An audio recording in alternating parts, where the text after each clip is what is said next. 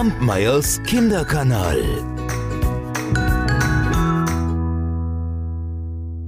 Auch in dieser Woche habe ich eine Geschichte für euch, in der ein Vogel vorkommt, sogar drei, wenn man es ganz genau nimmt. Es ist nicht der Vogel Charana und seine Geschwister, sondern es sind ganz andere, aber hört selbst. Denn da war ein armer Ziegenjunge, der alle Tage seine Herde zu dem Arbsee hinauftrieb. Am Ufer dieses tiefblauen, einsamen Bergsees, da vertrieb er sich seine Zeit. Manchmal, da warf er die flachen Steine über die glatte Oberfläche, oder er sah zu, wie die Fische nach den Mücken schnappten, oder wie hin und wieder ein Stein von den großen Felsen hinunterpolterte und in den Wassern des Sees verschwand. Hätte er nicht seine Ziegen um sich gehabt, so wäre ihm ziemlich häufig ziemlich bange geworden in der seltsamen Stille, die dort oben herrschte. Aber seine Ziegen, die fraßen das dünne Futter und läuteten mit ihren Glocken, die sie um den Hals trugen, und wenn sie sich zu weit von ihm entfernen wollten, so lief er ihnen nach, um nicht alleine zu sein, oder er trieb sie wieder an ihren früheren Platz zurück.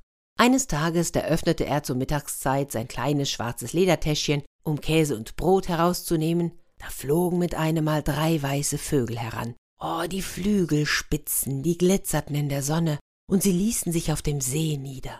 So große Vögel hatte er noch nie gesehen. Es kamen nur wenige Vögel zum Arbsee, weil er viel zu hoch lag, oder vielleicht auch aus anderen Gründen, die der Ziegenjunge nicht kannte. Aber drei so große, mächtige Schwimmvögel, die hatte er wirklich noch nie gesehen, das war etwas ganz Besonderes.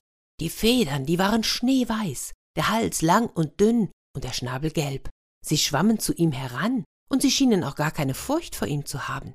Diese Vögel, ja, ach, die gefielen dem Ziegenbub, und er hätte sich gerne einen von den Vögeln geschnappt. Die Vögel, wie gesagt, hatten überhaupt keine Angst vor ihm, sondern rückten sogar immer näher. Da dachte der Junge, also wenn die fremden Vögel so dumm sind, ja, dass sie sich fangen lassen wollen, ja, dann soll's mir ja auch recht sein. Und so ging er ans Wasser heran, packte sich einen Vogel und zerrte ihn ans Land. Aber im Nu ließ er ihn wieder los, denn plötzlich fing der Vogel an zu reden. Oh, musst du mich denn so grob behandeln? Ich bin doch nur der geringste der drei Vögel. Und ehrlich gesagt sind wir gar keine Vögel, sondern verwunschene Jungfrauen. Der schöne, zierliche Schwan mit dem goldenen Schnabel ist eine Prinzessin vom Land der Radamanten. Das liegt weit, weit weg von hier, dort, wo die Sonne aufgeht. Wir zwei anderen sind Kammerzofen, und wir sind alle drei von einem Hexenmeister verwandelt worden, weil die Prinzessin ihn nicht heiraten wollte. Jetzt müssen wir so lange Vögel bleiben, bis wir drei Sachen erhalten. Der Bursche, der hatte sich bald von seinem Schrecken erholt, und, und, fragte er, was es denn für drei Sachen sein sollten. Drei Pflanzen müssen es sein. Wenn du uns diese verschaffen kannst, so werden wir wiederkommen und dann bald erlöst sein. Nennt mir die drei Pflanzen, sagte der Bub. Natterkraut, Baldrian und Nachtschatten.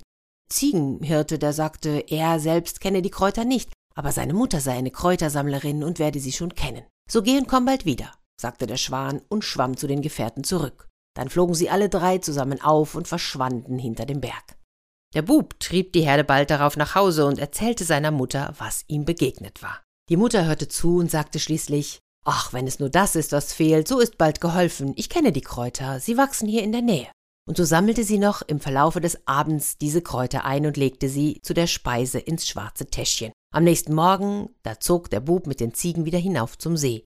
Die Pflanzen, die Pflanzen lasse ich noch in der Tasche, sagte er sich, denn es ist Zeit genug, sie herauszunehmen, wenn ich die Schwäne sehe.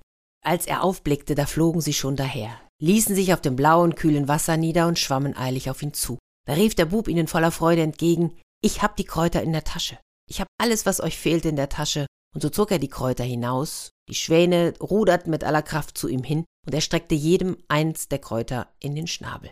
Der eine fing wieder an zu reden und sagte, wir danken dir sehr für den großen Dienst, den du uns erwiesen hast. Wir fliegen jetzt wieder zurück ins Land der Radamanten, wo man uns mit Hilfe der drei Kräuter erlösen wird. Der Zauberer aber, der muss sterben. Wenn du willst, so nehmen wir dich mit. Du brauchst nur zwei von uns an den Flügeln zu ergreifen, dann geht es durch die Lüfte, und bevor die Sonne sinkt, sind wir zu Hause. Der Ziegenbub überlegte kurz und sagte, nein, danke, ich bleib lieber hier. Ich möchte nicht ins Land der Radamanten. Lasst es euch gut gehen. Da flogen die Vögel auf und verschwanden. Aber ich glaube, Freunde blieben sie fürs Leben. Kampmeyers Kinderkanal.